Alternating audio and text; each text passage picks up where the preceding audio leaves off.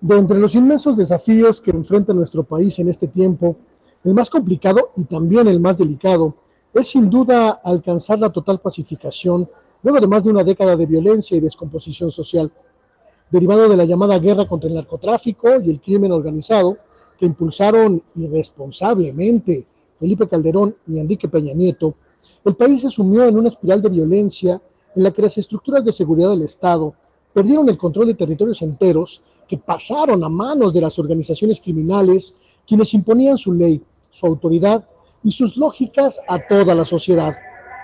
Rescatar estas regiones enteras controladas por el narcotráfico y las fuerzas de facto locales ha sido una prioridad del gobierno de López Obrador.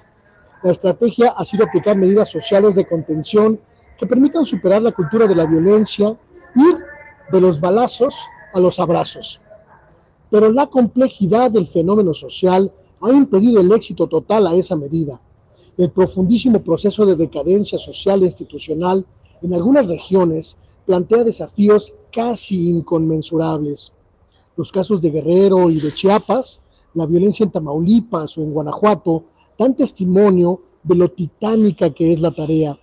Fuerzas locales que se resisten a dejar de ser la autoridad, intereses y contubernio entre corporaciones policíacas y criminales, una base social beneficiada por el crimen organizado e inercias difíciles de romper. Todo esto aparece en el panorama como obstáculos para la pacificación total. Lo que parece ser la lentitud de la estrategia de los abrazos y balazos, en realidad es, el, es la muestra de la compleja, complejísima tarea de reconstruir el tejido social e institucional en regiones que fueron secuestradas por el crimen organizado por la delincuencia y por la violencia. El Estado mexicano tiene el derecho, pero también la obligación de establecer las pautas de seguridad y las pautas también de vigilancia social.